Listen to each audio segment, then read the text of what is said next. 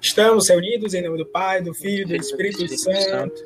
Amém. Olá, você que era proibido de assistir Yu-Gi-Oh! quando era pequeno, porque sua mãe achava que era demônio. Seja bem-vindo novamente, mais uma vez, a este santo encontro, depois de tanto tempo. Meu nome é Falbi. Ah! Olá, você! Que aguentou ficar dois meses sem gravar podcast, meu Deus do céu, que já não aguentava mais ficar calado. Eu sou o Pedro. E hoje estamos aqui e antes de anunciar o tema, assim gostaria de deixar aqui um bem-vindo a você que está aqui de volta aqui depois de tanto tempo. E hoje estamos começando um novo aqui no Santo Encontro. Pela primeira vez estamos trazendo convidados aqui para falar com a gente. Quem vai ser o primeiro aí que vai se apresentar? Diga aí. Eu vou chorar! Quem vai ser o primeiro? Beto? Olá pra você, olá pra você, católico, olá pra você, pessoa que às vezes acha que gostar de cinema é coisa de é coisa de macumbeiro, é coisa de evangélico, é coisa de doido. Olá você, Olha, eu tô aqui, tô aqui pra dizer que isso é mentira, viu? Eu estou aqui pra, eu estou aqui pra lhe ajudar. Olha aí, Davizinho. Meu nome é Davi Teixeira e as pessoas boas devem amar seus inimigos. Maria! E hoje, o tema de hoje é. Vamos lá, esqueci, brincadeira. É, é catolicismo na cultura pop. Eita! A gente vai falar aqui de, é, de filme tipo. Qual é o nome daquele lá? É, Deus não está morto, essas coisas aí. É. Vai, se, vai se confessar. Vai se confessar. É, não, não vai ter isso aqui. Não vai ter isso. Aqui vai ser cultura pop, mainstream, é, coisa de cinéfilo cult. Por isso que trouxemos aqui o nosso amigo Beto, que tem um aí. Ai, um... nossa, eu sou um cinéfilo. Não, não, mas Ele tem um podcast de cinema. Faça o jabá, amigo. Faça o jabá. Faça o jabá. Não, assim, de fato. É que eu não gosto muito do termo cinéfilo, mas eu sou assim um grande admirador de cinema, da, dessa arte. Eu tenho sim um podcast onde eu falo sobre cinema, cinema e séries. O nome do, o nome do podcast é Cinderela Baiana. Procura lá, nós Genial. estamos. Genial, melhor filme do mundo. Não, será que falaremos Cinderela Baiana aqui nesse episódio de hoje? Descubra! Fica até o final. É, falando isso, fica até o final. Você que já tá aqui, já vá compartilhando com seus amigos, já vai gritando que nem a gente aqui. Olha aqui, quem voltou, que legal! E vamos começar logo esse negócio, porque é um tema muito irado, muito bom. É, tem muita muito coisa, longo. É muito longo. Mas, primeiro de tudo, jogar aqui na mesa, eu estava falando aí de Yu-Gi-Oh, né? Quantas vezes a gente acaba é, sendo um pouco puritano, né? A gente fica tipo, ah, eu não posso assistir tal série, eu não posso assistir tal filme, não sei o quê, porque não fala de Deus, eu só posso assistir é, Crônicas de Nárnia e Senhor dos Anéis. Mas, que vai ser comentado. É. Então, Olha, não estamos dizendo que essas coisas não, é. não são boas, hein? Estamos isso, a... isso. Já comecei errado, porque eu nunca assisti Crônicas de Nárnia. então, é. Isso é errado. Mas a pergunta é que eu gostaria de lançar aqui. É possível pensar em catolicismo ou minimamente nos valores católicos e cristãos dentro da cultura pop? Vamos lá. Facilmente. Facilmente. O homem já começa bem. Vai, Beto. Vai. Não, assim, é muito fácil você você for parar para pensar no sentido de tipo, ah, a gente vê filmes que falam de Deus, que falam de, que falam de Maria, filmes filmes católicos nos gran, no, nos, nas grandes indústrias, em Hollywood, no, no grande cinema. Não. Tipo, eu, eu nunca vi. Eu acho que só tem o do Mel Gibson, a Paixão de Cristo. É, só tem a Paixão de Cristo, é verdade. Isso. É Bom, Exato. Assim, não existe. Eu, isso, é uma, isso é uma afirmativa muito forte, porque existem, sendo que é difícil. Porque uhum. nesse caso específico, é como, como o Fábio estava perguntando, é possível a gente enxergar? É possível você, você ter uma visão? É possível sim. Agora você não você é possível você interpretar, você olhar para aquilo de outra forma. É aquela hum. coisa, você ter o seu, você ter um olhar católico, você ter hum você querer, vocês querer enxergar mais além. Agora uhum. você ter, você ter aquilo propriamente Tipo assim, você de fato ter um filme, um filme de Deus é bem mais difícil. É muito mais fácil uhum. você, você interpretar. É muito mais fácil você enxergar as coisas de outro lado. Ah, é verdade. Geralmente os filmes assim que são claramente, assim, entre aspas, claramente, né, de é, enfim, né, de que fala de Deus ou de coisa assim, muitas vezes é, a, acaba sendo retratado ou de maneira muito pejorativa, como podemos tosca. É, é como é o caso da Opus Dei, que foi é, teve a imagem Nossa. completamente manchada Nossa. pelo Brown, é, horrível, horrível. É. Ou então acaba sendo é um, é um é um filme Trash, trash. Não, o, o, problema não é nem isso. É que, tipo assim, o da Opus Dei é um cara da Opus Dei que ele usa uma roupa franciscana. É. E ele é albino. E é tatuado, tatuado. Não que albino. É, sendo que o Opus Dei não tem, nem, não tem nem religioso, gente. É, Opus Dei é, é mais um prelado leigo, então. Ah, você quer. É, é aquela coisa, a pessoa quer criticar, mas ela, pelo menos ela tem que ter um embasamento antes para falar, né? Pelo menos isso é o que eu acho, hum. né? Mas assim, já me intrometendo aqui, né? já cortando todo mundo aqui e falando, né? Vou falar, né? Eu concordo com o que o Beto falou. Eu acho que, embora a gente não tenha muitos filmes assim que falem de Deus, né? A gente tem o nosso nicho católico que fala de filmes de Deus, filmes de santo, mas eu acho que assim, os valores do evangelho, os valores católicos, ele muitas vezes aparecem sim nos filmes, né? Uhum. Porque se você for parar para pensar, toda história, toda boa história precisa de um protagonista e de um antagonista, né? Sim. Então, se você tem numa história já bem colocado que quem é o bem, quem é o mal, e você é, é colocado para ficar, para torcer pelo mocinho, pela mocinha, por quem tá do lado do bem, só nisso aí já é meio caminho andado, né? Você tem um lado que é bom, né? Pessoas que têm bons valores, as pessoas que são colocadas como as pessoas boas, né? E as pessoas que são inescrupulosas, são do mal. Às vezes as pessoas são mais caricatas, às vezes são mais, é, mais bem construídas, né? Dependendo do, como é que posso dizer, do nicho, né? Sendo filme, uhum. sério, até novela mesmo. Então, eu acho que na cultura pop a gente tem muitos exemplos, sim, dos valores cristãos, valores do evangelho sendo demonstrados mesmo que, como é que posso dizer, mais subtendido, como o Beto falou. E uma né? coisa que, é, quando vocês dois estavam falando, né? Porque muitas vezes a gente pensa assim, uhum. ah, só porque é, tá no, no mérito da interpretação, né? Se torna, men se torna menor, menos pior, importante, é. É, se torna pior. Mas eu tava aqui lembrando da, da função dos leigos, né? No, assim, é, que é basicamente ó, o que que fala o catecismo. É específico dos leigos, por sua própria vocação, procurar o reino de Deus exercendo funções temporais e ordenando segundo Deus. A eles, portanto, cabe a maneira especial de iluminar e ordenar de tal modo todas as coisas temporais, as quais estão intimamente unidos. Então, é basicamente a nossa missão, sim, a gente, por exemplo, é, eu faço muito com o Pedro, às vezes eu, às vezes eu tô assistindo anime de noite e eu tiro um, umas reflexões muito loucas é, assistindo anime. Assim, uhum. eu acho que a gente podia. E, e, e, também. E também tem muito uma coisa que é tipo assim: o, o Fábio falou da questão do puritanismo, né? Que é uma coisa que é muito marcada no, no católico, assim, que eu não vou dizer que é o católico piedoso, mas é o católico que ele quer muito ser fervoroso, ele acaba sendo muito partidário e ele acha que tudo que está no mundo, e eu, eu já caí muito nessa tentação, é uma coisa que eu pessoalmente luto contra.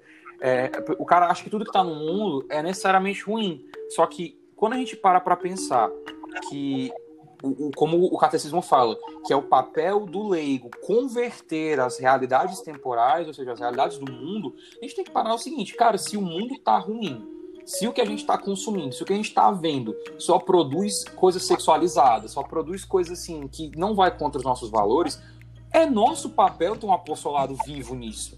E talvez não seja nem necessariamente batendo de frente, mas deixando algo meio que implícito. Por exemplo, assim, você não precisa botar um, quando vai escrever um livro, dizer que existe a igreja católica, a igreja. E, tipo assim, não. Mas no seu escrever, aquilo vai sangrar. Aquilo ali vai sangrar e a pessoa pode ter uma raiva da igreja, mas ela vai perceber que os valores daquele livro são diferentes. Senhor dos Anéis?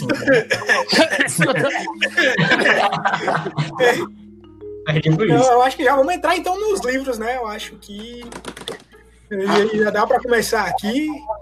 Hum, e já estamos falando de Senhor dos Anéis, vamos, vamos trazer logo isso aqui, né? Que eu acho que é uma das obras, assim, é, mais reconhecidas, né, assim, pelo... É, né, no, assim, no mundo... Vou falar um mundo nerd, talvez, aqui, um mundo de cultura pop, e que muitas vezes, né, é, eu acho muito interessante que é, Tolkien é católico, assim, era um católico fervoroso. Eu mesmo rezo muito pela canonização desse homem, pelo amor de Deus. Eu pergunto que ele se torne santo. É, é, muito engraçado, né, que muitas vezes é, o pessoal da cultura, é, da cultura pop que não é cristão, né, muitas vezes tenta negar isso. E cabe a Sim. nós, eu acho que, falar um pouco mais sobre isso. Né? Pedro e, é, e Beto, vocês que são os fãs aí do, do homem. Tolkien escreveu foi pouco. Isso, isso é o dogma central da minha vida. Se aquele homem tivesse vivido para escrever mais, ele teria, ele, ele era o maior autor fantasia. Ele já é maior autor de fantasia de todos os tempos, mas ele seria um dos maiores escritores do mundo. Assim, eu, eu, eu sou, eu, eu amo o Tolkien, eu, eu me inspiro muito nele, até porque eu quero ser escritor um dia. Então eu vejo no Tolkien o Pedro daqui a uns sei lá, se Deus que me permitir, daqui a uns 50, 60 anos, entendeu? Um velhinho com um cachimbo que gosta de escrever e só quer viver a vida em paz. Então, na verdade, Mas... temos aqui dois, duas pessoas, né, que almejam ser escritores, né, que gostam da escrita, da, da aí Sim. também. Vem da Eu? Com toda certeza. Então, eu acho que antes de começar a falar do, um pouco de obras é, assim, obras específicas, né? Vocês querem falar um pouco sobre isso, a escrita? É... Então, se quiser falar primeiro, sim. pode falar. Sim, posso falar, falar, posso falar sim. É porque é assim, né? É, sobre o escrever, né? Eu atualmente estou escrevendo um livro, né? E é de fantasia, né? E, obviamente, as nossas primeiras inspirações, quando a gente vai escrever sobre fantasia, é um nome sempre à frente, que é Tolkien, né? Com toda certeza, né? E de fato, fazer isso de uma maneira implícita, é, como a gente colocar os valores cristãos, como a gente colocar os valores do evangelho no nosso escrever, sem fazer algo muito assim, tipo, ah, eu estou fazendo aqui personagens que são, Alegoria. como é eu posso dizer, não compatíveis com a realidade, nem só alegorias, né? Eu quero escrever personagens realmente reais, tem os seus dramas e tudo mais, né? Mas fora o pessoal do meu livro, né? Eu tenho também três fics, e uma delas é, vem muito com isso, né? Que é uma fic que eu faço com o pessoal da minha comunidade, que eu misturo, inclusive, é bem a ver com o tema, que eu misturo elementos de Cavaleiro Zodíaco com as pessoas da minha comunidade. E, e, só então, parênteses, só, até, só parênteses, é, porque a gente não falou, né? Mas, como vocês já sabem, gente, eu e o Pedro somos do Lumen, né? É. Da comunidade, o, da comunidade de Obra Lumen. E o Beto e o Davi também são, né? Então, um beijo pra você do Lumen que tá, ouviu até aqui, já vai compartilhar nos grupos que você tá, grupo de espetáculo. Se você não é da, da Obra Lumen, se você, procura aí, arroba Obra Lumen de Evangelização no Instagram. Se você é. não é, sempre tem espaço para mais um. Sempre. sempre estamos abertos a novos irmãos. Continue, Davi, é. perdão. Pode continuar, Davi. Isso aí, sim, continuando, né? Então, até falando sobre isso, né? Você às vezes fica com toda essa questão, ah, tô assistindo anime, te dá uma reflexão super legal e tal. Eu sempre vi muito Cavaleiro Zodíaco como algo que desse para mesclar com a fé católica. Ah, mas Davi, são deuses gregos, são tudo e coisa e tal, é signo, essas coisas. Mas, gente, isso vai pro ressignificar, né? Então, pegando elementos Cavaleiro Zodíaco e colocando algumas questões da minha comunidade, alguns, como é que posso dizer, simbolismo da minha comunidade, do Lumen nisso, eu escrevo uma história super legal, que já tá na terceira temporada, e os meninos já ouviram falar, já leram, né? eu não perco então, um. Eles gostam bastante, e é algo que, além de me divertir e divertir os outros, é fazer com que eu é, continue exercitando a escrita com algo que não seja tão sério quanto um livro, mas que eu possa continuar escrevendo. E poder utilizar isso também é, até porque não, para evangelização e para rezar também, eu acho que muitas vezes a gente, eu escrevo e por lembrar assim, de muitas coisas que vão acontecendo, né? De, de falar muito da, da comunidade, muitas às vezes até você acaba escrevendo, o, o carisma acaba saindo do, dos seus dedos, né? E, e vai indo, gente. É, é muito interessante, sabe? Você escrever algo diretamente de Deus, né? Assim, utilizando essa coisa para um público, que é basicamente o pessoal da comunidade é muito, é muito diferente você escrever para, para o mundo, né? Para externo, né? Para o mundo. Então, no CDL eu posso utilizar as coisas mais explícitas. Quando eu vou escrever algo, utilizo os valores cristãos no meu livro, é algo mais implícito, né? Não vou colocar tanto na cara, mas a gente sabe, né? A gente tem que construir.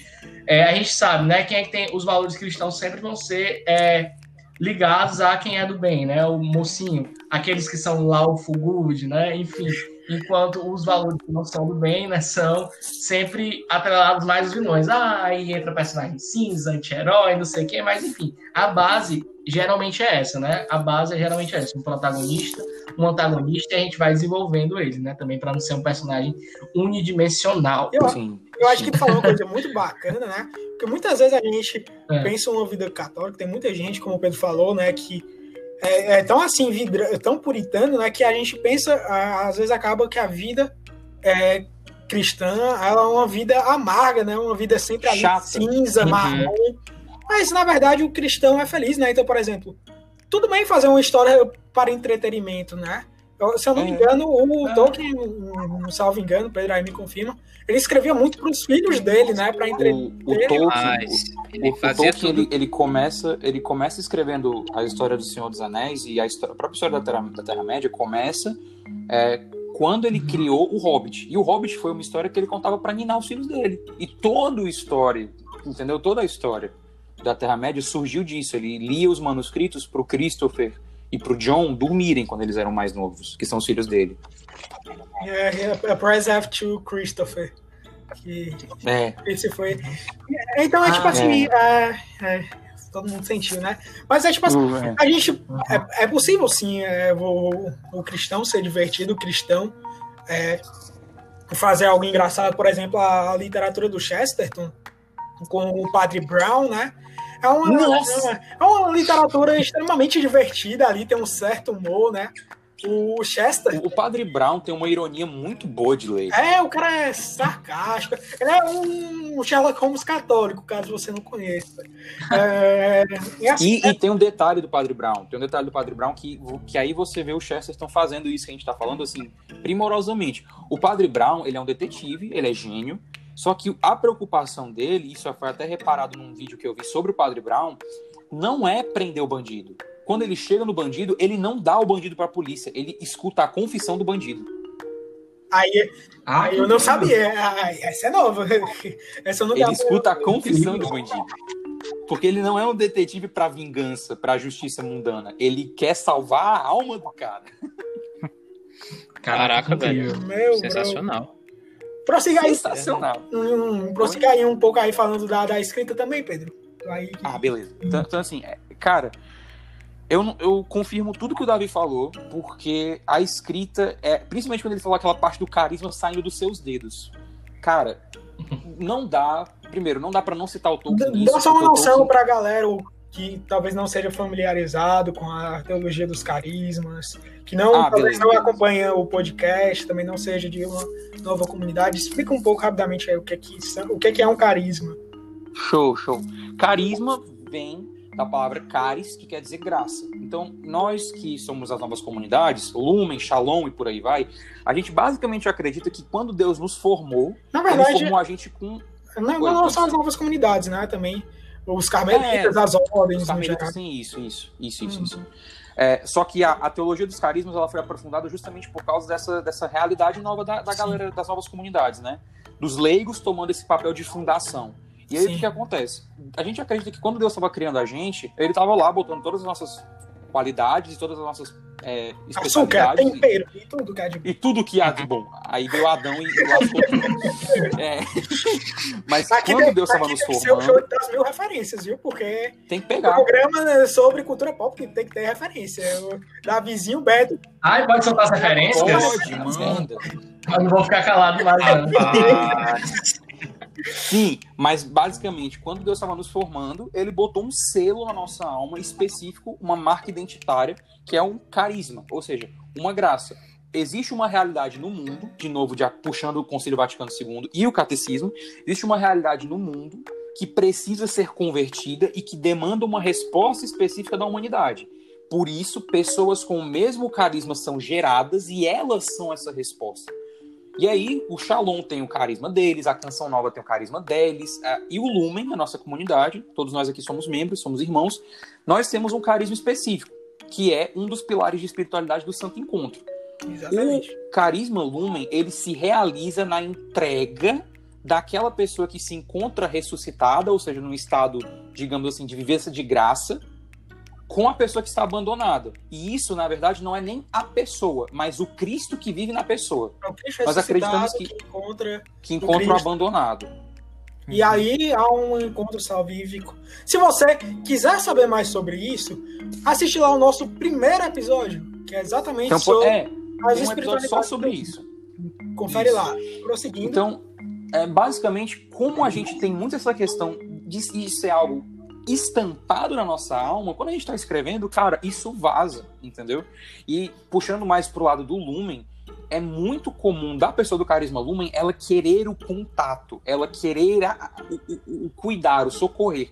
Então, por exemplo, quando eu tô escrevendo, os meus personagens, eles são personagens assim que muitas vezes eles são marcados por coisas que eu já passei, né? Seja assim uma experiência de vida, um, um, um, uma mágoa, uma marca, e isso gera neles uma necessidade de serem curados para que eles curem os outros. Uma coisa que eu gosto muito é a ideia do protagonista redimido, sabe? Sim. E, e aí é, uhum. a escrita para mim, ela é uma forma de oração.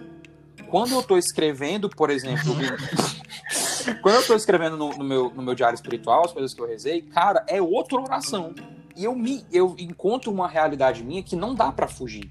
E na escrita não é diferente. Quando eu, eu gosto, que nem o Davi, eu gosto muito de escrever sobre fantasia. A ideia que eu quero escrever é um livro de fantasia, mas eu também gosto de escrever sobre coisas da fé. Então, assim, quando essas duas realidades se tocam e se juntam, eu exerço o que o Tolkien chama de cocriação.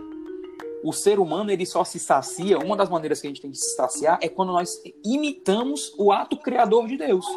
E aí isso acaba transbordando. Nós se tornamos criadores de uma realidade criável, né? É, então isso assim é algo que é essencial para a pessoa que tem uma, uma, que sente essa vocação dessa graça, desse carisma da escrita. Cara, quando você está escrevendo, você está em comunhão com o próprio Deus. A mente criativa de Deus está ali contigo, entendeu?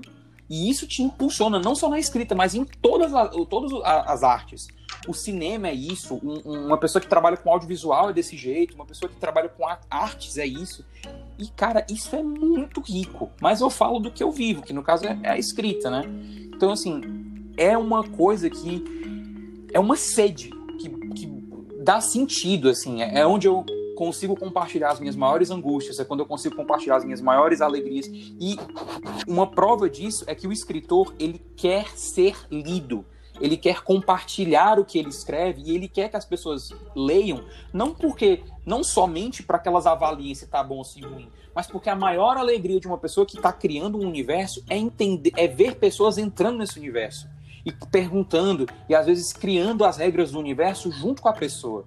Entendeu? Eu, pessoalmente, eu me realizo demais quando eu mando um trecho de uma coisa que eu escrevi e a pessoa vai querendo crescer naquilo às vezes, inclusive, com uma crítica, diz assim, olha, isso aqui tá meio estranho, mas tu pode fazer por isso aqui, ou quer me perguntar, ou quer saber, entendeu? Então, é, para não me estender muito, é basicamente isso que resume o meu amor pela escrita, entendeu? É, eu acredito, sinceramente, que é uma vocação que Deus me deu, e que eu amo.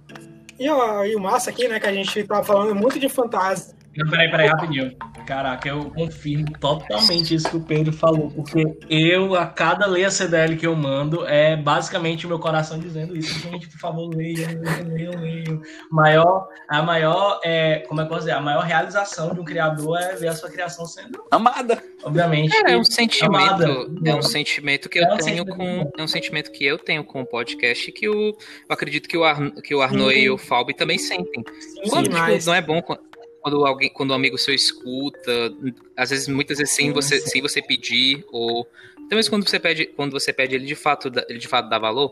É, é um sentimento, é um sentimento similar. A diferença é só no conteúdo, no, quanto ao conteúdo.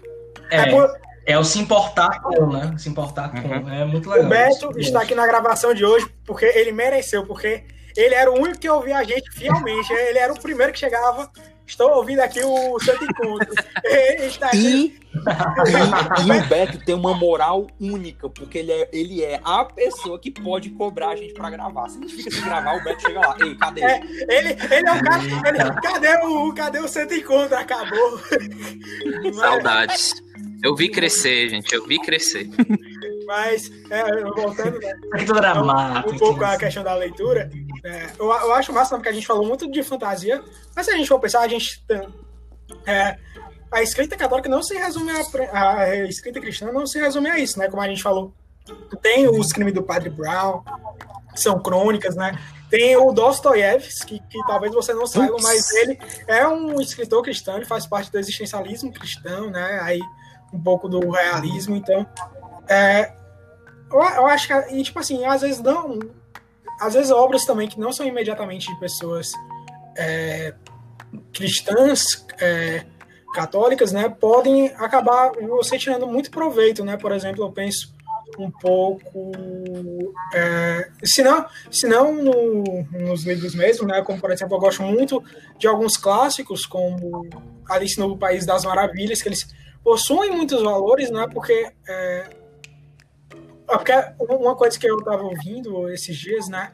Por que, é que essa, é, existem esses grandes clássicos, né? Porque eles são assentados não em apelações, né? Mas em valores, assim, eles são muito puros, são muito singelos, eu acho assim muito bacana, assim, muito livro infantil mesmo, entre aspas infantil, você vê que tem ali uma discussão. E as fábulas também, né? Ah, só Ixi, é mesmo, sim, mas, né? Agora aí sim, hein? Aí, porque o motivo da fábula existir é isso, né? É, é um ensinar. É ensinar. Então, a gente, a, gente, a gente reclama de bucho cheio. A gente fala assim, ah, a mídia não produz nada. Mas olha o tanto que já tem, macho. Vai atrás. É. Traz de volta isso. É, dá um novo significado aquilo, né? Tipo assim, é, eu tá, a gente tava. A gente criou um grupo para discutir esse episódio, né?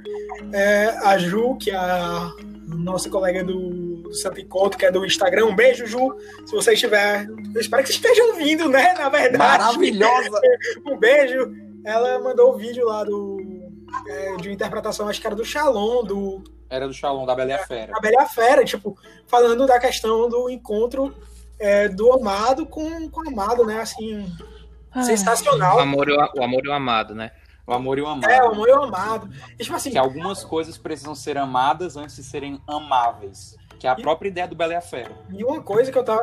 Isso. Eu tinha até um filme. Se vocês quiserem análise desse filme, se esse podcast chegar a 100 ouvidas, eu acho que é ouvidas, né?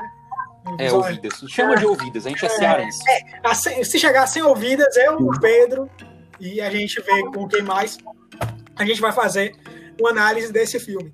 Mas eu tava pensando. Espiritualidade. É um filme que, tipo assim, passou muito é, sob o radar, né? Mas assim, me tocou muito, tava, é, que é Christopher Robin. É, foi do ano passado. Nossa, lá, cara! Do 2000, Meu Deus! Muito. O Christopher Robin do, do Sim! Que aí ele cresceu. Eita, não posso falar disso que eu começo a chorar. É um live action. É, assim, é um, um, filme sensacional que, tipo assim, se você for parar pra pensar, não tem nada, assim, de, a, a princípio, é, de cristianismo, né? Mas tem tantos valores que você pode tirar ali, né? Como, por exemplo, às vezes a gente vai crescendo, a gente vai deixando para trás alguns sonhos, a nossa pureza, é, uhum. e a gente acaba se tornando uma coisa cinza, né? Quando, na verdade, uhum. como a gente como eu falei antes, o católico não é um cinza, um marrom. O católico é vivo, ele é alegre, uhum. né? Então, a gente tem que manter essa é, criança interior, né? Sempre viva. Né? Então, é... cara, cara, é a questão da é a questão da essência da essência da criança, sabe? É aquela questão, as pessoas as pessoas falam que o, ca o católico, a, não só, tipo, aquela pessoa que está querendo se aproximar mais de Deus, ela tem que se espelhar, ela tem que se espelhar nas criancinhas, porque as crianças, elas são puras. Uhum. A criança, ela não, a criança, ela não tem maldade no coração, porque ela não tem, porque ela não, ela não tem para que ver, entende? Uhum. Diferente, diferente da gente, diferente da gente que a gente está convivendo, que a gente está mais exposto a, a, essa realidade mundana que a gente vive. Sim.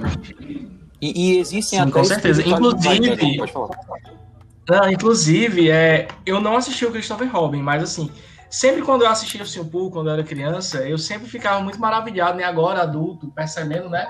O quanto o Pooh ele é confiante na figura do Cristóvão, né? Que é o Cristóvão é, Robin. Porque eu, o primeiro, o primeiro Simpu que eu assisti do filme foi um que o Pooh juntou todos os amigos dele, porque o Cristóvão disse que ia em algum lugar e já voltava, e o Pooh fez toda uma odisseia, uma saga, junto com todos os amigos dele para ir atrás do Cristóvão. Ou seja, é aquela é a confiança tão grande.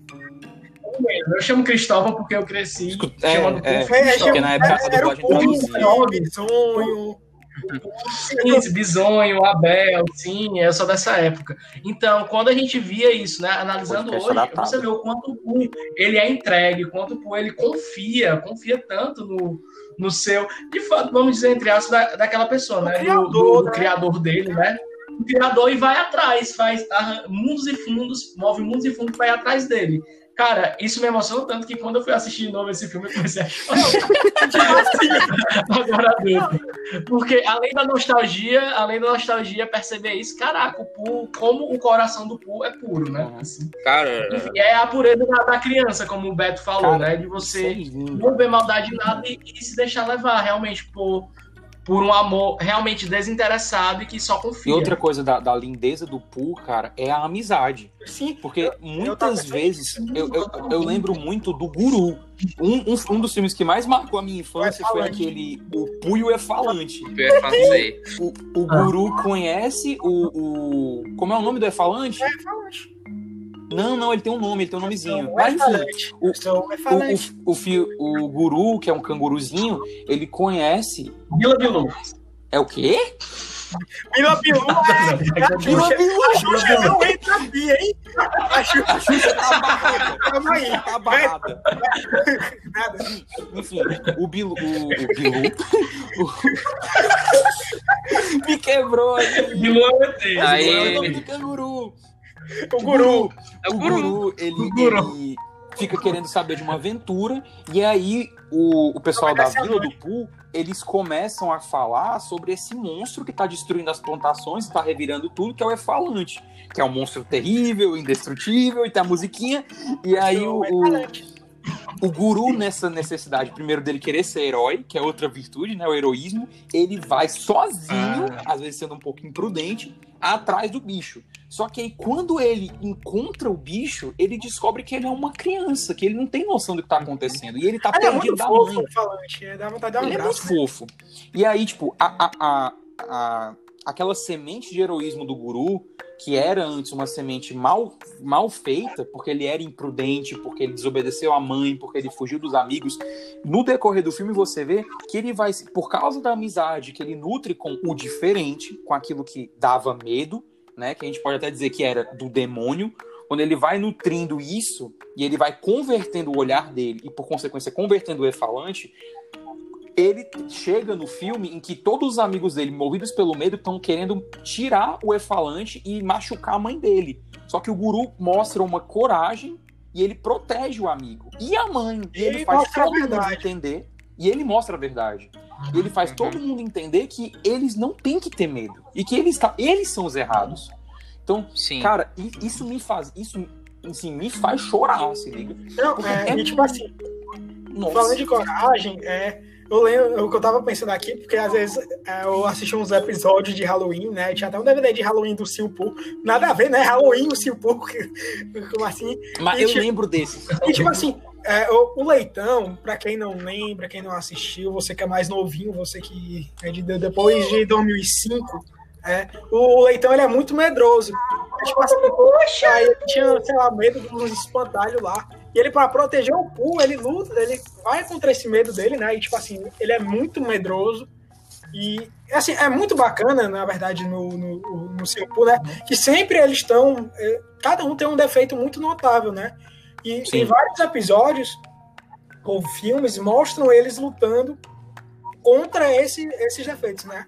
O Leitão tentando é, vencer. Ser corajoso. O Tigrão tentando se manter calmo, né? Porque o, o Tigrão é, é loucaço, o cara tem TDAH. O Tigrão, ele é o Pedramão. Ah, o Tigrão é o Pedramão. O Pedro Arnão é o Iol, tá sempre. Uh, Não, peraí. Não, o Pedro Arnoldo Tigrão, porque não, não para ele tá sempre triste, reclamando. Ele tá sempre. Vocês me amam, vocês me amam. sai daqui. Mas O Ió, o Ió sou eu acordando toda segunda-feira quando, Hoje é quando- no momento da aula. É, Mas assim, né? A gente falando sobre pureza, né? Essa coisa bonita. Eu não sei se todo mundo aqui tem essa, essa referência, né? Mas assim, eu gosto muito dos filmes do estúdio Ghibli, por exemplo, A Viagem de Chihiro. Nossa, perfeitos, putz, perfeitos. perfeitos. Ah, É, assim, é, nossa, muito. Ah, Para, não, que- que cara. muito bom. que foi? Para, cara. Mas, e tipo assim, cabeça. ele- eles trazem muito essa questão, né, também da de uma pureza, né, na, no, no filme do estúdio do estúdio Ghibli. Eita! Opa! Gaguejou, tá mentindo. Opa! Por exemplo, eu lembro da viagem de Shihiro, né? Que o. Eu acho que é Haku, né? O dragão. É, é o Que, dragão. é, É o ele, dragão. ele conviveu. é, a gente pode até fazer meio que uma análise, né? Que ele vive ali naquele mundo de pecado, entre aspas, que ele meio que esqueceu quem era. E com o tempo, É uma- a, Não, a- porque assim, o mundo, da chi... o mundo dos espíritos é uma putaria generalizada. Gente, é, é, é loucura. é basicamente um. É, é Las Vegas do mundo espiritual Las oriental. Mas é isso É uma casa de Mas é banho e. É uma casa de banho, é um lugar que só tem comida, que as pessoas são ambiciosas ao extremo, que é todo mundo, é, como é que posso dizer, monstruoso. Ou seja, você faz uma alegoria com o mundo, né? Com como as pessoas se tornam a se dar, ficar tão im- impregnado do, do pecado e E do mundo, próprios sabe? Dá pais da fazer alegoria. É que da eles viram viram porcos. Sim, foram pegos pela boca, os É. E, é, e é, aquela- é meio que uma luta, né? De tipo, dela não perder a identidade dela no meio daquilo tudo, ao passo que ela vai Sim, convertendo sim. as coisas ao redor. Como, por- por exemplo, o Haku, né? O Sem Roxo também, que, Sim, ah, sim. que ele vira aquela aberração, né? Horrorosa. é, Uhum. E ela, ao se recusar, né? Ali de cair na ganância dele, que ele ficava oferecendo ouro, ele acaba voltando ao normal ou coisa do tipo. É.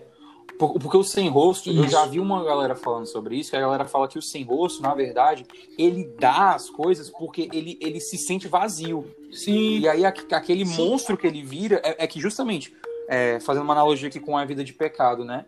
Quando a gente se esvazia demais por causa do pecado, porque o pecado é algo que rouba, você ganha um prazer, mas você paga um preço. Você vai se tornando cada vez mais vazio. Chega num ponto que você vira aquela monstruosidade deforme, aquele monstro de, de, rutilan- de rutilância, fazendo uma, uma referência aí Referências. reverências, quando você explode, você quer consumir o outro. E é aí que você é curado. Porque o outro, se ele tem o coração puro, ele vê aquela deformidade, só que ele não enxerga o monstro. Ele enxerga o que tá dentro de você, que às vezes você quer fugir. Isso. Não, e eu acho que São José Maria Escrivá iria chorar, né? Porque o Sem Roxo, ele meio que sossega quando ele começa a trabalhar lá com a irmã da, da bruxa lá, é- quando ele começa a ser tipo faxineiro Baba da Yaga. casa. É, e tipo assim, o cara começa a ser, ele arranja um propósito de vida. É, é- é muito louco. Sim, sim, O sim. Estúdio Ghibli é loucura. é. Ele se ocupa, muito bom. Muito bom. Demais. E- Nossa. A gente tá aqui Senhora. no meio anime, meio animação, meio Todo filme. mundo aqui é Beto, otaku, não tem. Beto, puxa aí, puxa aí a próxima obra. Tanto faz se do que, que vai Olha, ser. não. Ó, é muito. Eu. Tipo assim, seria, é muito fácil eu querer vir aqui puxar pra Paixão de Cristo, puxar pra, pro Até o Último Homem. E assim, mesmo, né? mas era o que eu tava. O que eu tava comentando com o pessoal na nossa reunião antes da gente fazer. Antes da gente, da gente gravar. Pra mim, eu, Beto Paquite, não existe um, um filme melhor que represente mais a jornada de um, a jornada de um católico, que represente, se for para de novo, focando naquilo que eu tava começando no começo, que é falando sobre falando sobre é, falando sobre analogias, que é Star Wars. É por isso que eu gosto do Beto. É por isso- É por isso que eu gosto do. Beto. O Beto nunca vai. Alimento O Beto nunca vai no óbvio. O Beto nunca vai no óbvio. Beto É assim. original. Vai. Assim, era que eu tava. Uhum. É o que eu, é o que eu tava comentando, assim. Star, Star Wars pra mim é um, é, um, é um exemplo perfeito, porque Star Wars é, pega muito, tipo, todos os, todos os jovens. Mas eu também poderia muito bem, facilmente, como eu tava comentando, comentando com o pessoal, falar sobre Pinóquio, falar sobre muitos, Uhum. muitos filmes que retratam da jornada do herói.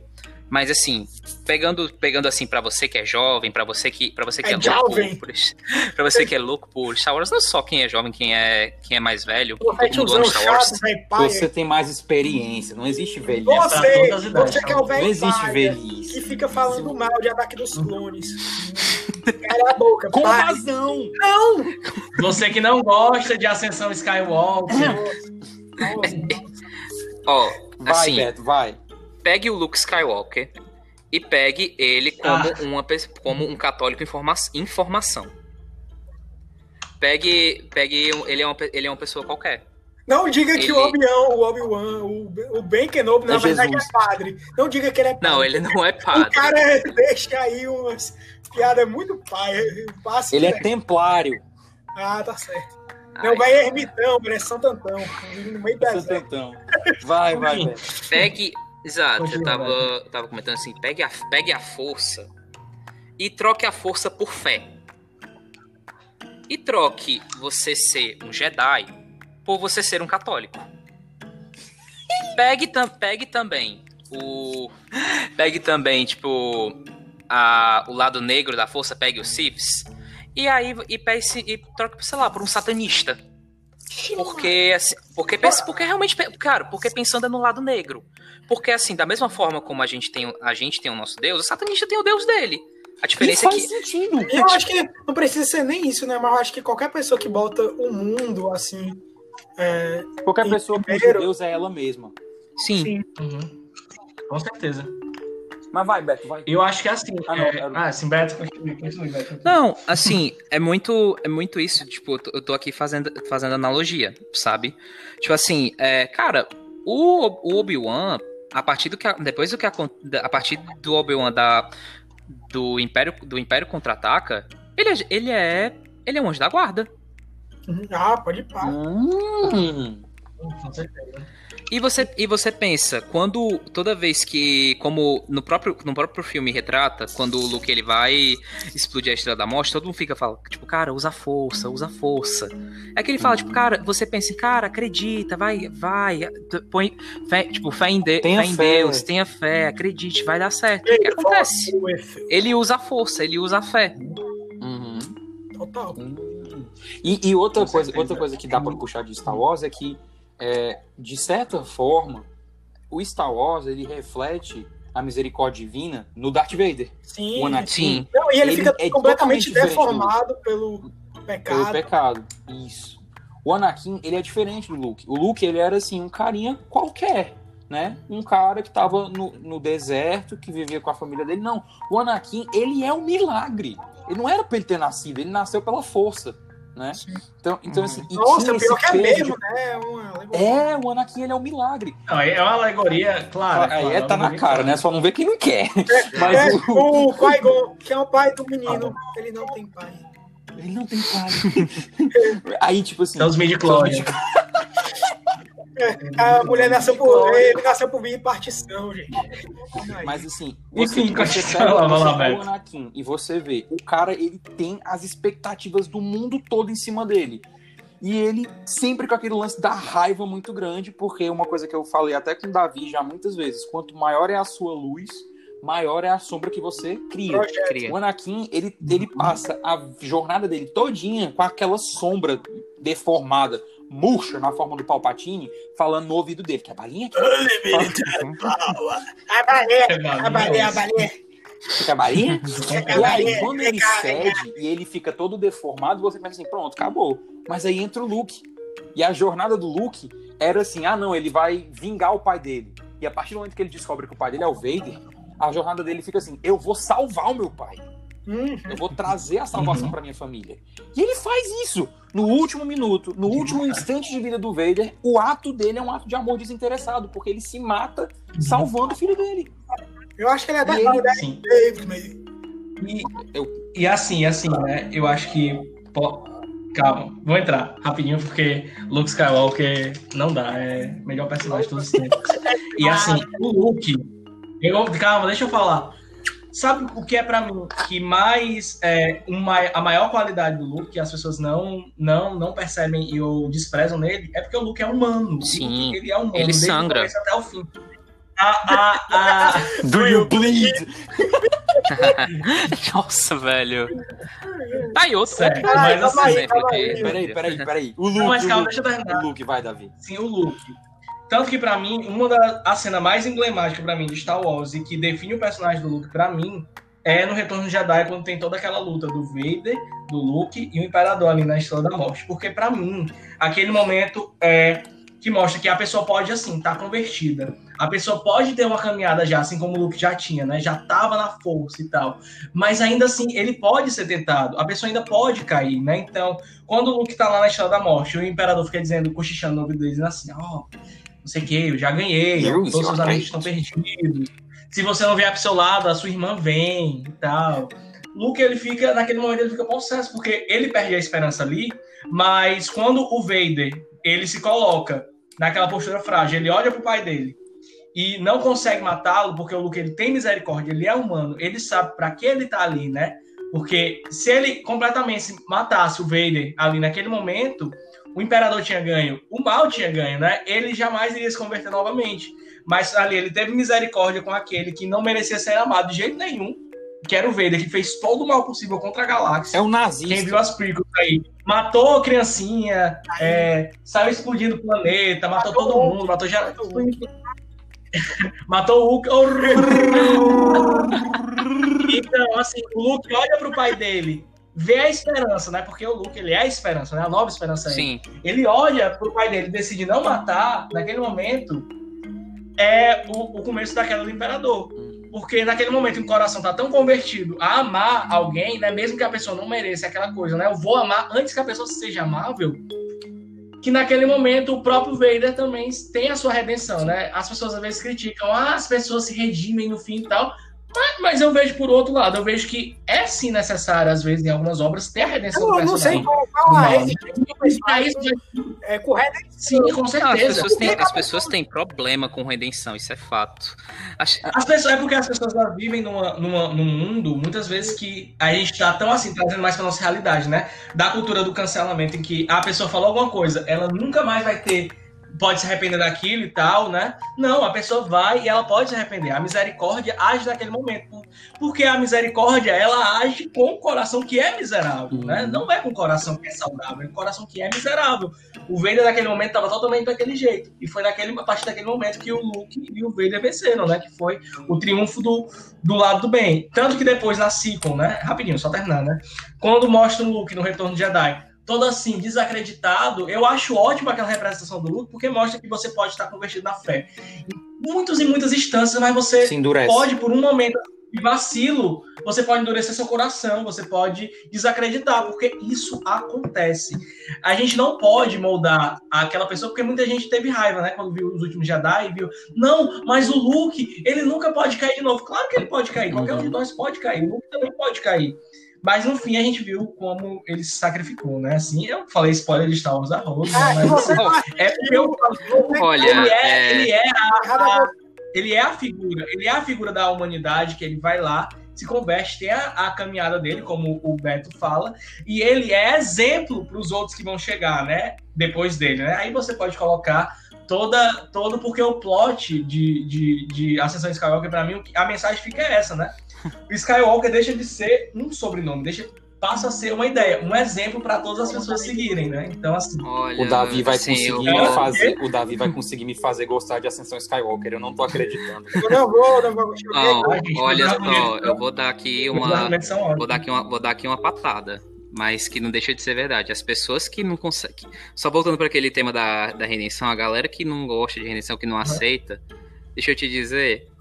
São pessoas, são, pessoas, são pessoas extremamente orgulhosas que não conseguem perdoar os outros. E deixa eu te contar, você precisa se confessar.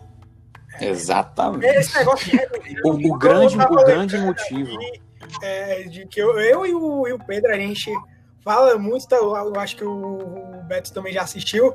É, se se você, não sei se você já assistiu, provavelmente o Pedro já sabe o que, que vai vir agora. Shoto! The War do Boku no Hero, não sei se vocês conhecem, My Hero Academia. My Hero Academia, My Hero Academia. Academia. O cara, o cara assim, ele é um cara podre, assim, podre, podre. Ele é, Ele é o pai abusivo, ele é o pai abusivo tóxico. E que, tipo, ele, ele tem um arco de redenção, e eu me lembro que o Pedro ficava é, injuriado porque a fanbase não queria aceitar a, a redenção dele. Sendo que, tipo, Não, de- de- deixa, deixa, deixa eu Vai, partilhar vai, minha angústia. vai. Deixa eu partilhar minha angústia. É o seguinte, gente, é o seguinte. Pra quem não sabe o que é, eu acho que o Davi nunca assistiu My Hero Academia, mas pra quem. Não, ó o spoiler. Não, não vou dar spoiler, não, relaxa. É, não é nem E spoiler. pra isso. quem tá escutando, é um mangá e um anime novo, muito bom, assistam, é legal e tem muitos valores bons que dá pra tirar. Mas basicamente tem esse personagem que é o Endeavor, certo? E o, o negócio dele, ele é, de novo, a pessoa deformada pelo pecado. O pecado dele, no caso, é o orgulho. Ele quer sempre ser melhor, ele quer sempre ser o melhor. E nessa busca dele de ser o número um, ele destrói tudo ao redor dele. E também tem um certo Ah, sentido temático, porque o poder dele é com fogo. Sim. Então ele queima tudo, ele Uhum. queima as pontes. Ele queima as pontes com a mulher dele, ele queima as pontes com os filhos. E ele, quando ele percebe que ele nunca vai conseguir ser quem ele busca ser, ele comete o, o, o, o pecado assim mais forte de uma pessoa orgulhosa, que é passar a culpa do fracasso dele para os outros. E ele bota a culpa do fracasso dele no filho dele. Que é, quer, assim, coisa, que é uma coisa muito fácil de você fazer, você botar a culpa nos outros, você dizer Sim. que você, Sim, você ficar falando que você não errou foi culpa do estagiário, vamos dizer assim. É, Ah, E aí, o estagiário- ele bota- ai, ai, esse ele bota- estagiário que errou a formatação. Mas aí o Endeavor, ele bota todo um peso em cima do filho mais novo dele para que ele seja o que ele não foi. E aí o, o, o- ele é introduzido como esse personagem realmente irredimível, que não tem como, não tem mais volta. Só que no decorrer das temporadas, nos É decorrer das temporadas, a mudança, a mudança que foi feita no filho dele gera uma mudança nele. E as tramas e o mundo afeta ele de uma maneira tão grande que ele diz assim: não, eu cheguei onde eu queria, talvez não porque eu merecia, eu não vou dar spoiler do que acontece, mas ele diz isso: eu, não- eu cheguei onde eu queria, não foi do jeito que eu queria, mas eu cheguei. O que, que eu posso me fazer agora pra merecer esse lugar onde eu tô? Porque E, ele. cara, a galera não quer aceitar lugar. isso. Não, porque, tipo assim, é até mesmo no mundo dele, o pessoal não aceita bem isso, né? Ele tem um arco ali. E, tipo assim, eu, eu acho muito interessante do, do Endeavor, né? Que, tipo assim, a redenção dele não exclui as consequências do que ele fez. Tá tem aquela sombra ali sempre seguindo ele. é, tem a Tem cicatriz cicatrizes. Exatamente. Então, é tipo assim, é, a gente fez também um episódio sobre cultura do cancelamento. Hum, Se você não assistiu, procura aí no- na nossa playlist. Muito no- bom, eu escutei. É, na verdade, realmente é um dos episódios mais legais que a É gente muito bom, é muito bom. Eu gostei muito de gravar. E, tipo, Ninguém cancelou vocês, dele, Não. não. Eu acho que a gente se cancelou no final, a gente fez um cancelamento mútuo. é, cada um ia se Mas, é, mas tipo assim, é, é, o que, que eu tava falando mesmo? Ah, sim, né? tá É, tipo, falando do Endeavor. Porque, como o Davizinho já falou, né, e tal, a gente tá numa sociedade que é meio que tipo, você não pode errar, você tem que ser impecável, você tem que ser perfeito, né? E eu, eu acho que é uma frase até do Chesterton, que é, é, a, a igreja é, não A permite igreja nada, perdoa, não permite nada, mas perdoa tudo. mas perdoa tudo. O mundo permite tudo, mas não perdoa nada. E tipo assim, Sim. Isso. é muito isso, né? Assim, a gente vê isso é, é, na internet, né? Twitter. A pessoa dá um passo em falso, cai em cima, né? É, por isso que a gente não vai falar aqui é, muito de Harry Potter, ou vamos, não sei. Vamos? Vocês querem falar de Harry Potter? Dá pra tirar umas coisas boas de Harry? Potter. Ó, Pois é, vamos falar de Harry Potter, só não vamos falar é, daquela que não deve ser nomeado, que não é o, o Voldemort. Dessa vez não é o Voldemort. Que, É a rainha das trevas. que não é a, a pessoa que se tornou o próprio personagem, né? É, aquela que se não perdeu. Ela se perdeu na fantasia. então, que eu, Enfim, né? ai, eu- Vamos falar é do. Pettigrew, aquele medroso, é um rato. E o Sirius é um personagem. E que vamos tirar isso aqui de, Nossa, de cristianismo, eu não sei, só sei que o Sirius é maravilhoso. Cara, o Pedro, o Pedro, cara, não é o assim, nosso né? Bem assim, bem assim de nada, né?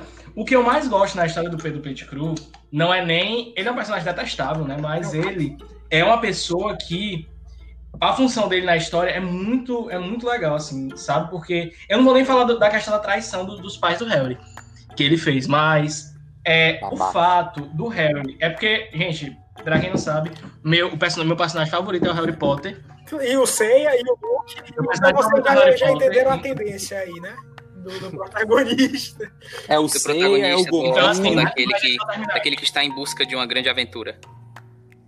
Não, mas continuando, né? Meu personagem favorito o Harry Potter, porque, assim como o Luke, ele é muito humano, né? E assim, o, a melhor coisa do, do Pedro Pettigrew pra mim na história é o momento que o Harry, no terceiro filme, no terceiro livro, olha pra ele e diz assim: Não, eu não vou matá-lo, não quero que vocês o matem, porque se o Sirius naquele momento matasse o, o Pettigrew, ele seria, ele não teria como provar a inocência dele, né? Então, assim, é aquela coisa, o Harry, ele é aquela pessoa que ela é justa, e que naquele momento ele é incapaz, eu não vou dizer que ele é incapaz de matar alguém, mas ele vê o lado bom das pessoas, mesmo naquele momento ele estando com um ódio mortal do, do Pettigrew, ele ainda queria dar um- um- um- uma maneira para que o Sirius salvasse, né? Tanto que esse fato dele não matar o, o Pettigrew, não permitir que o Pettigrew o matasse, gerou uma dívida, dívida do Pettigrew com o Harry Potter, que quem lê o sétimo livro sabe que o Pettigrew, né, spoiler, gente, morre desse jeito, né? Porque ele hesita em matar o Harry e a mão que ele tem, que foi dada pelo Voldemort, o enforca. Porque aquele arrependimento final que ele teve, aquele, aquela hesitação dele de matar o Harry, fez, foi meio que aquela redenção dele rápido e fez que foi o que causou a morte dele, sabe? Então, assim, o Pettigrew, mesmo sendo aquele, aquele personagem detestável, aquela pessoa que traiu, né, aquele, a figura do traidor, né, que é sempre muito presente nas histórias, né, aquela pessoa que traiu, se escondeu depois, o covarde, o traidor, ele ainda assim teve a função dele na história, né, embora o Sirius não tenha sido feita justiça com ele na história, né, que ele morreu sem provar a inocência Sim. dele, só postumamente, então mesmo assim a gente vê a importância dele para a história, né, e é mais um motivo para eu gostar do Eu Harry. só queria deixar, eu só queria questão. deixar aqui registrado que eu não sabia de nada do que acontecia porque eu só vi os primeiros filmes de Harry Potter. Você levou uma surra de spoiler na cara. Mas se você for ver os filmes, isso não acontece. Não, não, eu tô, eu tô ligado, eu tô ligado. Ele vira, ele vira um alívio cômico. É. Uma piada. Quase uma piada de fundo, não, mas. não, virou uma. Não. Ele, ele só virou um alívio cômico. Mas enfim. É basicamente Agora a isso. pergunta, antes de prosseguir aqui no Harry Potter, qual é a casa de cada um? De acordo com o Pottermore, eu sou Lufa-Lufa. De acordo com o, Potter, o Pottermore, eu vou deixar o meu por último. Nossa, que. Ai, como é bom fazer bullying com Falme! Nossa. Vai, Pedro. De acordo com o Pottermore, de acordo com o Pottermore, eu sou ou Lufa-Lufa ou Grifinória. Eu escolho Grifinória. É Por claro. que será? Por que será? Mas o Pottermore que lute, porque eu, assim como o Harry, eu vou escolher a minha casa. Grifinória. eu E eu, Se infelizmente, o Harry pode, eu também posso escolher a minha Então casa. o que, Falme? Não são, as nossas, não são as nossas decisões, né, que nos fazem.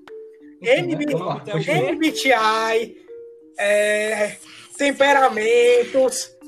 E quem Pottermore, eu sempre fico com a pior das coisas. Eu sou Sonserino, meu irmão. Que coisa triste. Ai, como é bom! Como é bom poder zoar com um psicopata! psicopata. Me respeita, meu irmão. Calma aí. Não, não. Eu conheço O um Snape. bruxo bom da Sonserina. É, Que não é o Snape. Ai, É a Andrômeda Tonks, a mãe da Tonks. De resto, pode cancelar todo mundo. Brincadeira, gente. Snape é maravilhoso. Snape é ma- o, Snape, o Snape é um personagem bom, pelo que eu lembro dele. Eu tô falando coisa com base em nada, mas tudo bem.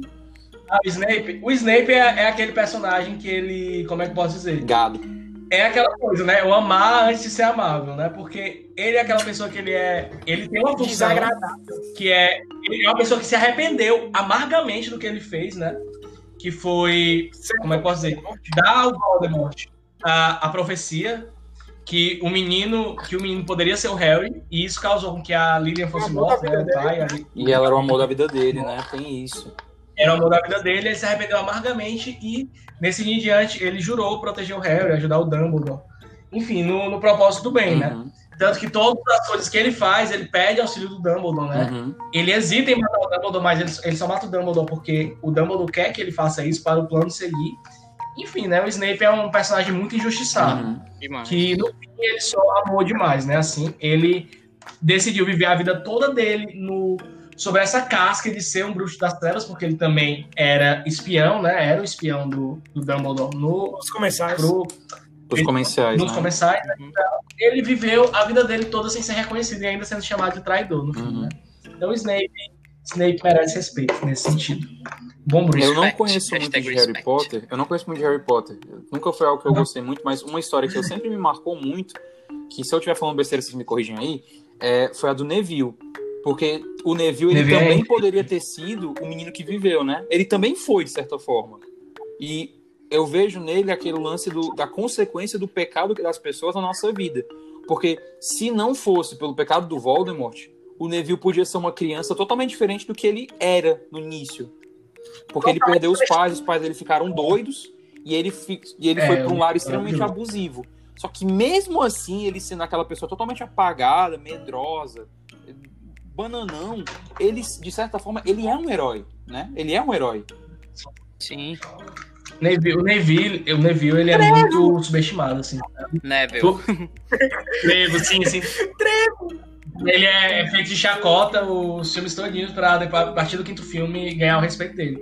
Mas o Neville não é, não deixa de ser Grifinória, né? Porque ele já no primeiro filme já mostra esses sinais Nossa, de aqueles né? pontos que ele é aquela coisa, a pessoa que ele, ele enfrenta os próprios amigos dele pra, pra que algo ruim não aconteça, pra proteger a, a casa, né, e tal, né? É uma lealdade muito grande, né? Que é um valor muito grande, né? Do, dos Grifinórios e do, e do, do cristianismo também, né? A lealdade, né? uhum. né? Da vida pelos amigos.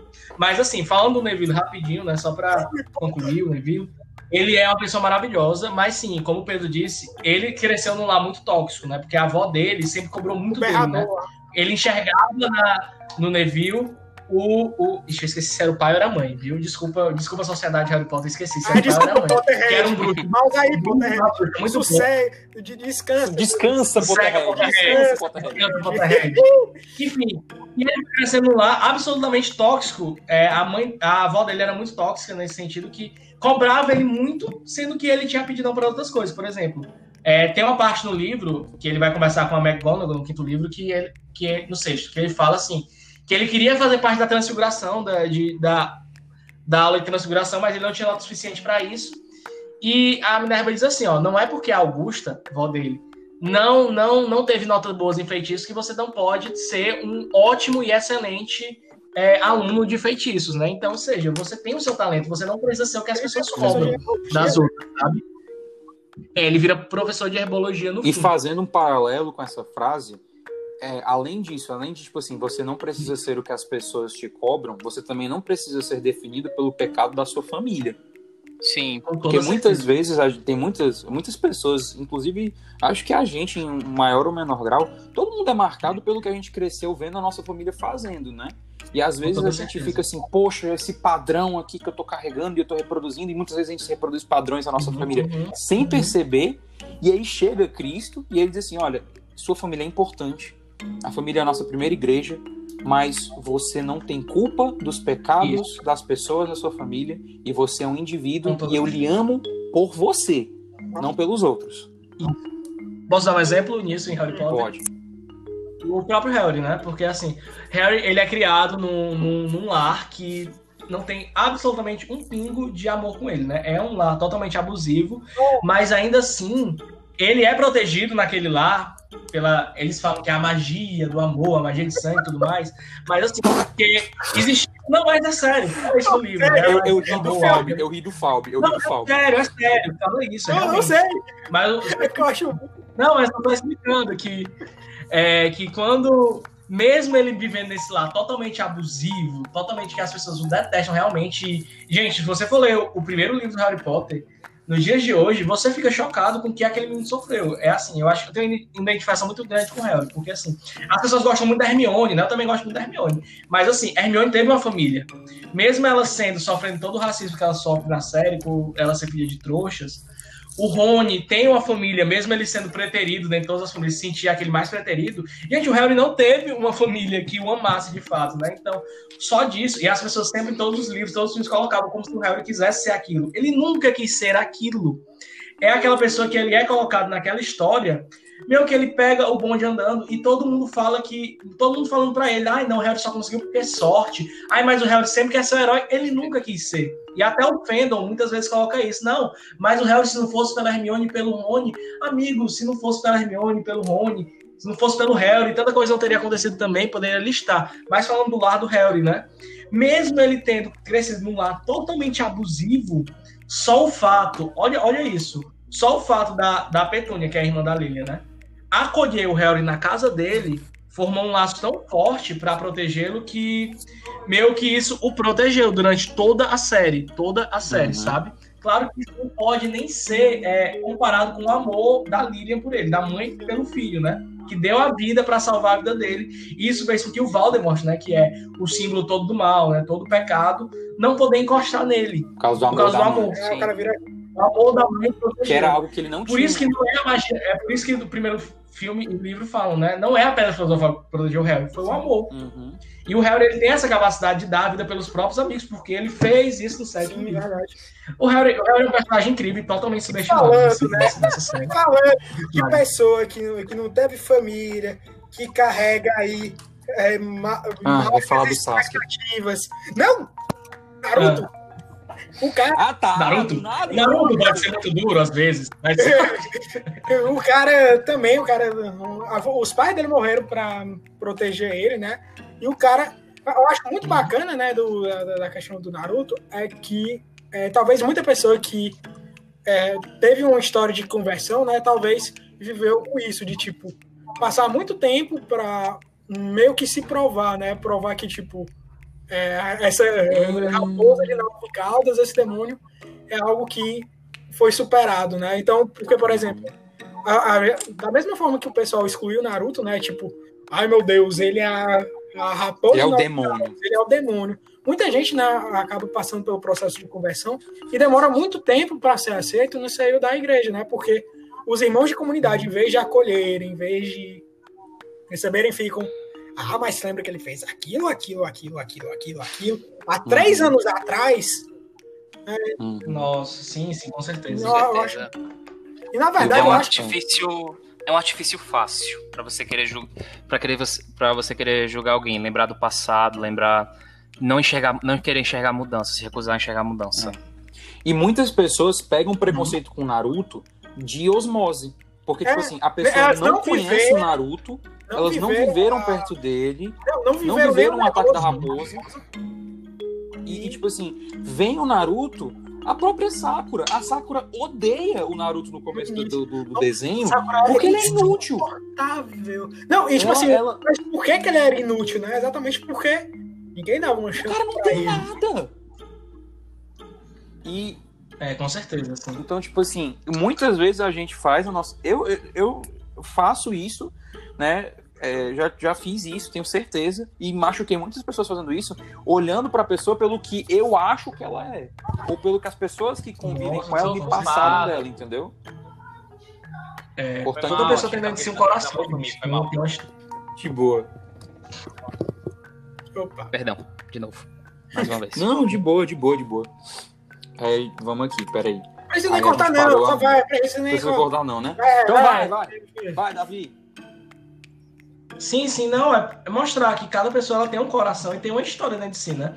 Porque não é aquela frase que eu não lembro de quem é, que diz que não existe santo sem passado, nem pecador sem futuro. Ou seja, pessoal, a gente tem que não julgar as pessoas pela nossa ótica, né, de achar que a pessoa deve ser totalmente perfeita. Não, as pessoas são falhas, as pessoas são humanas, elas podem cair. A questão é, ela vai cair, ela vai se levantar. Ela vai se levantar e ponto. Você vai fazer o que para ajudar ela a se levantar? Vai jogar mais pedra nela? Vai estender a mão?